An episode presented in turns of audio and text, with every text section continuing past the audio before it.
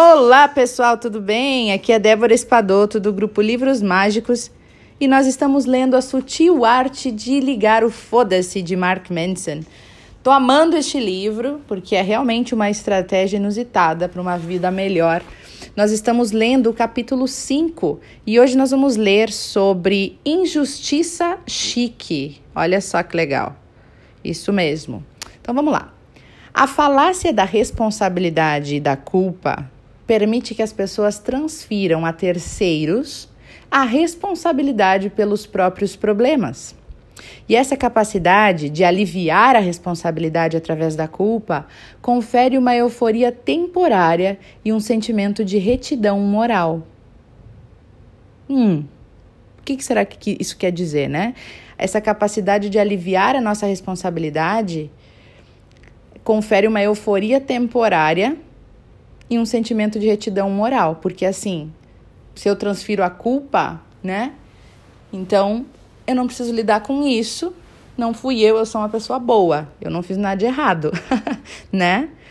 Infelizmente, um dos efeitos colaterais da internet e das redes sociais foi ter tornado mais fácil do que nunca empurrar a responsabilidade, até mesmo nas infrações mais ínfimas, para outro grupo ou outra pessoa né? Então, uh, é fácil a gente passar a opinião, a, a culpa ou a responsabilidade para outro.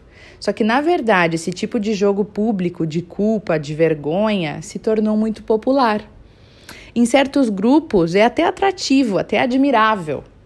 Nas redes sociais, o, o, compartilhamento público de injustiças atrai muito mais atenção e reações emocionais que a maioria dos outros eventos, recompensando com uma quantidade crescente de atenção e simpatia gratuita aqueles que se sentem perpetuamente vitimados.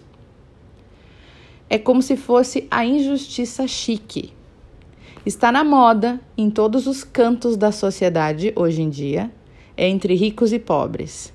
E na verdade, essa pode ser a primeira vez na história da humanidade em que todos os grupos demográficos se sentem injustamente vitimados ao mesmo tempo.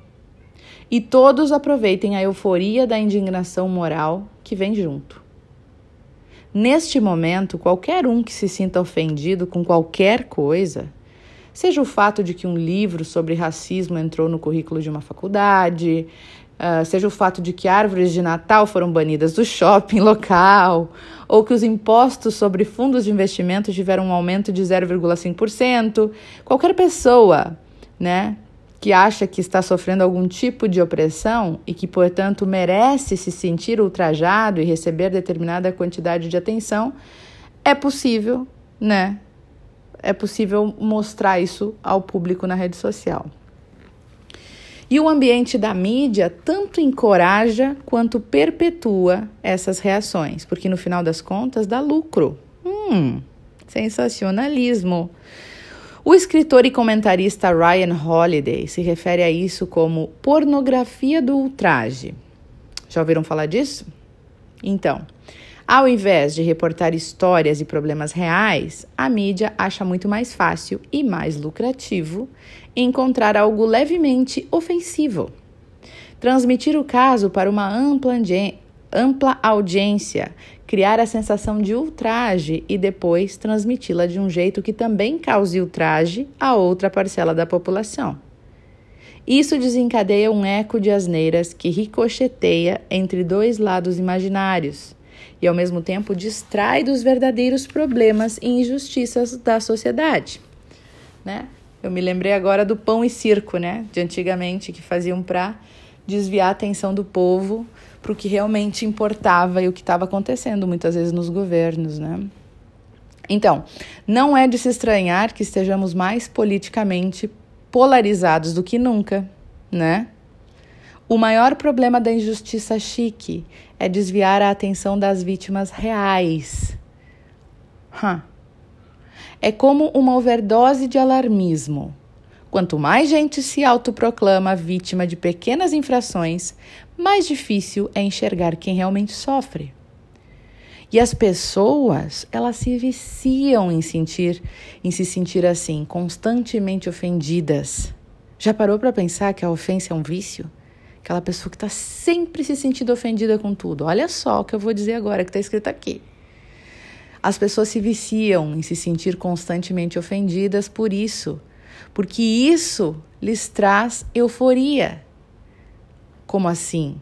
Ser hipócrita e moralmente superior provoca bem-estar, né? Como disse o cartunista político Tim Crader em um editorial do New York Times, ele falou assim: o ultraje é como várias outras coisas desagradáveis que, com o tempo, nos devoram de dentro para fora.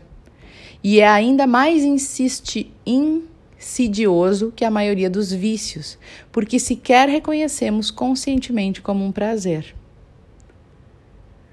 Pare no parte do ônus de viver em uma sociedade livre e democrática é termos que lidar com opiniões e pessoas que não necessariamente gostamos, né? É o preço que se paga. Podemos até dizer que é o objetivo do sistema mas parece que cada vez mais gente está esquecendo disso. Devemos escolher as nossas batalhas, pessoal, com cuidado, ao mesmo tempo em que tentamos simpatizar um pouco com o suposto inimigo. Devemos encarar as notícias e a mídia. Presta atenção. Parece professora, né? Presta atenção. Devemos encarar as notícias e a mídia com uma dose saudável de ceticismo e evitar ideias preconcebidas sobre os que não concordam conosco. Devemos priorizar valores como honestidade, fomento à transparência e a aceitação da dúvida em vez da necessidade de estar sempre certo. A necessidade de se sentir bem o tempo todo, de se vingar, tá? Então, os três primeiros valores são democráticos: a honestidade, transparência, aceitação da dúvida. Né? Eles são democráticos e mais difíceis de manter em meio ao ruído constante do mundo. De um mundo que está conectado o tempo inteiro, mas nem por isso devemos negligenciar a nossa responsabilidade de cultivá-los. A estabilidade do sistema político talvez dependa disso. Bom, aqui ele faz uma crítica, né, bem grande a a maneira como é hoje em dia a mídia que, que comanda a maioria do sistema de crenças das pessoas. Desde pequenininho a gente bota as crianças na frente da televisão e elas ficam ali. Bem naquele período de 0 a 7 anos, onde elas estão com a, com a consciência, né, a mente consciente muito baixa, né? E elas estão, por esse motivo, absorvendo muito. Então, tudo que aparece ali é tido como real. Né? Então, imagina, uma sociedade que hoje nós temos. É, eu falo muito dessa questão de corpo, né? Que é uma ditadura da beleza, assim. É, você precisa ser daquele padrão ou você não é aceito. Porque tudo isso nos foi mostrado na televisão, a mídia trouxe muito isso. E para tudo, nossa maneira de pensar em relação à política, nossa maneira de aceitar ou não as coisas, é muito entretenimento banal, né? É, como eles botam ali usando essa coisa do as pessoas ofendidas, injustiçadas. A mídia gosta disso, gosta de trazer no palco pessoas que foram ofendidas e pessoas que brigaram. E quantos programas, né, aí que tem que botam casais brigando, porque e Big Brother, pra gente olhar e ficar se entretendo com coisas que não é na realidade o principal. Né? Então, eu gosto muito do que ele diz para a gente priorizar sempre a honestidade, fomento à transparência, a aceitação da dúvida e sem a necessidade da gente estar tá sempre certo, da gente né, precisar se vingar, precisar se, se sentir bem por isso. E de questionar, né? Questionar o que, que realmente está vindo dentro da nossa casa, o que está sendo exposto para os nossos filhos, para as pessoas que a gente ama, vigiar o que a gente olha, o que a gente lê, é tanta coisa, tanta mensagem subliminar. Se vocês estudassem um pouco sobre mensagem subliminar, eu não estudei muito, mas eu li um livro sobre isso.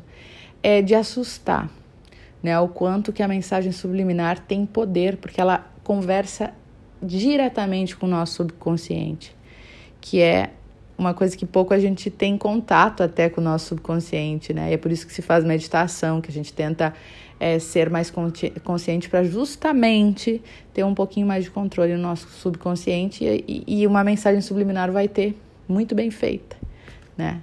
Quem quiser mais informações sobre é, mensagem subliminar e como funciona a mente subconsciente, é, no YouTube, no canal Livros Mágicos, que é onde eu coloco os áudios todos dos livros que eu já li, lá tem o livro que eu li, O Segredo do Subconsciente, que fala muito sobre isso. E fala exatamente da gente vigiar também. Tudo que está sendo dito, a gente acha que não tem problema nenhum, prejuízo nenhum, mas tudo está sendo absorvido pelo nosso subconsciente. Então, é bom para a gente refletir, fazer um filtro aí em casa, né? Porque muitas crenças estão sendo internalizadas e, como é que se diz, instaladas sem que a gente se dê conta, tá? Bom, eu espero que vocês tenham um ótimo dia e ótimas reflexões a partir desse áudio. Beijo no coração de todos e até o nosso próximo áudio.